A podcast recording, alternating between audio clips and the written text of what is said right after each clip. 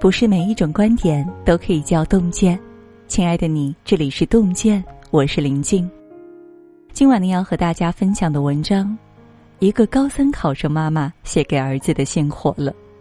从此，故乡只有冬夏，再无春秋。亲爱的孩子，六月暑气渐浓，又到一年高考时，沉思良久，决定为你写下这封信。前两天我在网上看到一则数据，今年全国高考报名人数一千零七十八万，是继二零一九年、二零二零年后高考人数第三次突破一千万，再创历史新高。十年寒窗苦读，一朝即见分晓，这个数据背后是压力，也是机会。高考是孩子的成人礼，也是父母的告别式。从此，故乡于你而言只有冬夏，再无春秋。我对你有无限的期盼，也有无数的嘱托，今天一并说给你听。关于读书，世间之路千万条，读书依然是最好走的那一条。还记得去年湖南省高考状元何润琪吗？他的父亲是一名普通的钢筋工人，高一时妈妈因病去世。奶奶年迈，嫂子在家带三岁的侄儿，家里的全部开支就靠父亲和哥哥打零工维持，一家六口挤在老破旧的房子里，白日里都看不见亮光。去年疫情期间，他家里没有电脑、手机，连作业都无法完成。直到班主任知晓这个情况，把自己的手提电脑和手机借给他，他才能正常上网课。即便条件如此困窘，他依然在去年的高考中得到了总分七百零七分的好成绩，成为湖南省文科状元，被清华大学录取。出身普通、家境贫寒的何润琪，如果没有高考，该靠什么去实现人生阶层的跨越呢？主持人窦文涛曾说，他们当年高考的情景：考上大学了，那基本就是工作不错了；没考上大学，就是工厂里当工人。所以他愿意埋头苦读，为了考试可以三天不吃饭，因为他比任何人都清楚，不管处于什么样的时代，读书依然是最容易争取核心竞争力的机会，也是改变命运最好的捷径。后来，窦文涛如愿考上武汉大学新闻系，成为节目主持人，改变了自己的一生。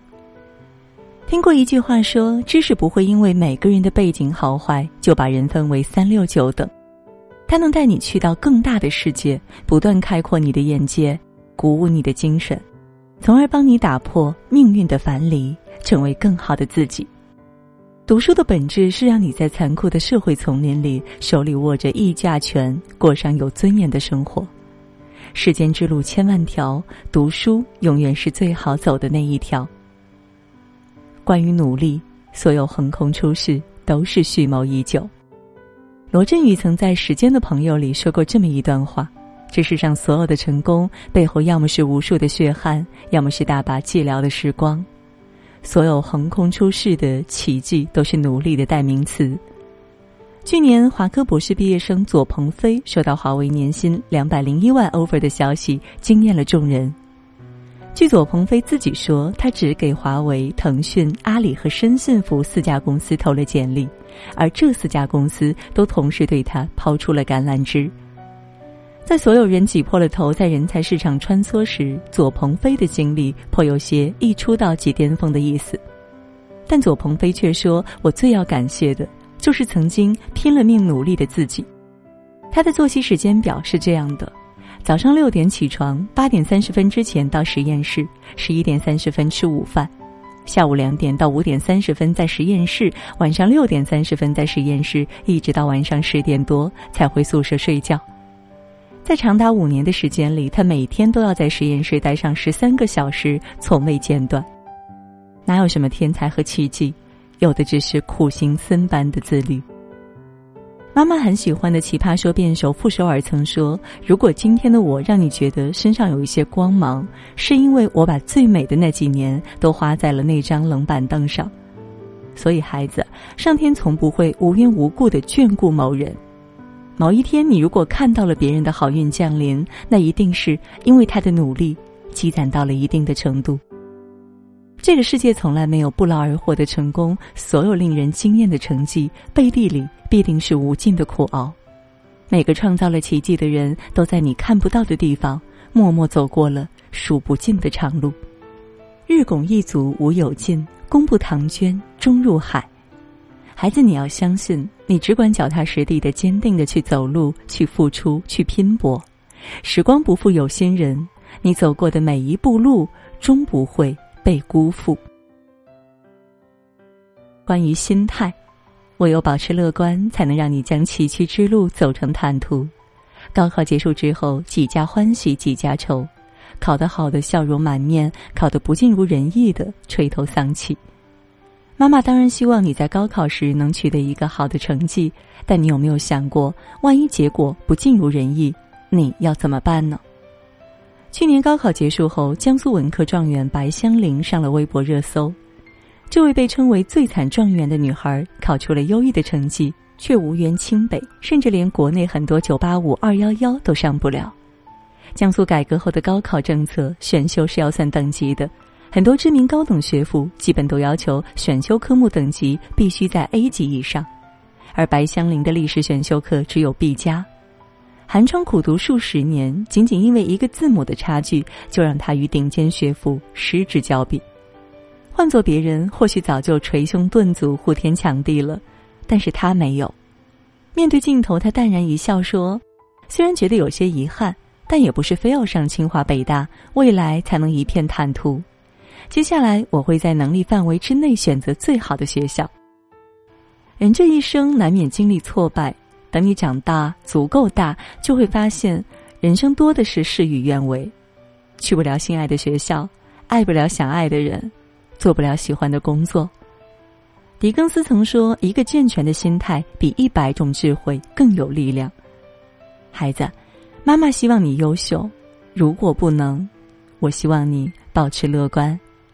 拉长你的视角，着眼于整个生命的长河，你会发现，你错的每一道题都是为了遇上对的人，而对的每一道题是为了遇见更好的自己。不管对错，都是人生的答案。关于成长，学习是一时的，成长是一世的。人生是一场漫长的马拉松，高考只是中间站，而不是终点站。学习是一时的，成长才是一世的。记得前些时候，一位阿姨火遍了全网。武汉六十一岁的万雪琴阿姨，原本是老年大学的学员。疫情期间不能出门，学校就开通了空中课堂，茶艺、隶书、唐诗宋词、中国画。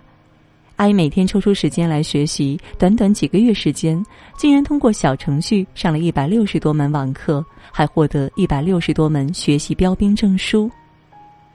阿姨白天需要照顾外甥女，每天晚上到了十点多才有时间学习，每天学习四到六小时，最晚的时候学到凌晨五点多。六十多岁已是很多人安享晚年的年纪了，可阿姨还在孜孜不倦的继续求知，令人动容。反观很多处于人之初阶段的孩子呢，在最好的学校、最好的年纪，却把大把的时间花在游戏上，躺在舒服的被窝里。现在是舒服了，可是未来长长的一生怎么办呢？亲爱的孩子，我希望你记得，这是一个适者生存的世界。妈妈很喜欢日剧《女王教室》里的一句台词：“如果有活到老学到老的想法，就有无限的可能。唯有不断的精进自己，才能在瞬息万变的世界里有选择的自由和底气。时光不会重来，人亦不负少年。”愿你勤奋自持，持久自律，在未来的路上越走越宽广。絮絮叨叨说了这么多，妈妈只是想告诉你，高考结束后，人生才刚刚开始，在那个新的世界里，不再有父母时刻想在耳畔的唠叨和嘱托，在那个新的世界里，你会应对诸如如何自主完成学业、如何处理人际关系此类的挑战，而这些智慧。是学校教育未曾教给你的。高考只是一次考试而已，人生才是永久的考场。你只能自己小心摸索，大步奔驰。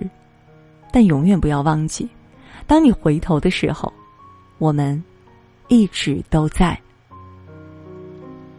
好了，今晚呢和大家分享的文章到这就结束了，感谢各位的守候。喜欢洞见的文章，也不要忘记了在文末给我们点个再看。让我们相约明天，也祝各位每晚好梦，晚安。你的出现惊艳了时光，像彩虹挂在天边悠悠长长，像鸟儿划过灰色的天空，捕捉天际间的回响。静看光阴匆匆忙忙，未来过去慢慢拉长，相逢遇见总是美好，融入不禁心中荡漾，愿你逐梦成真不负年少所想愿你一直善良。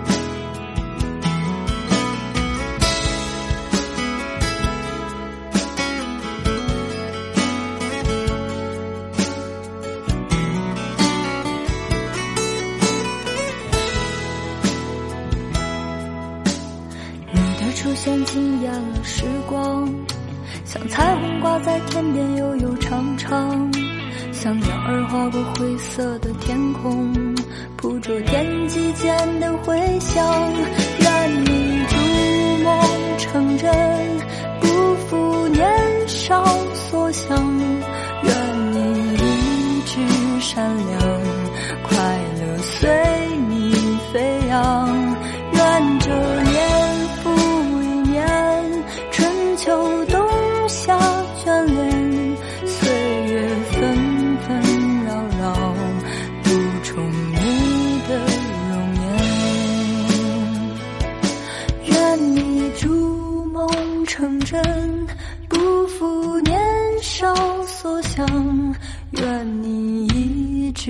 善良，快乐随你飞扬。愿这年复一年，春秋冬夏眷恋，岁月纷纷扰扰，不重你的容颜。愿你风雨中像个大人，阳光下面像个孩子。总有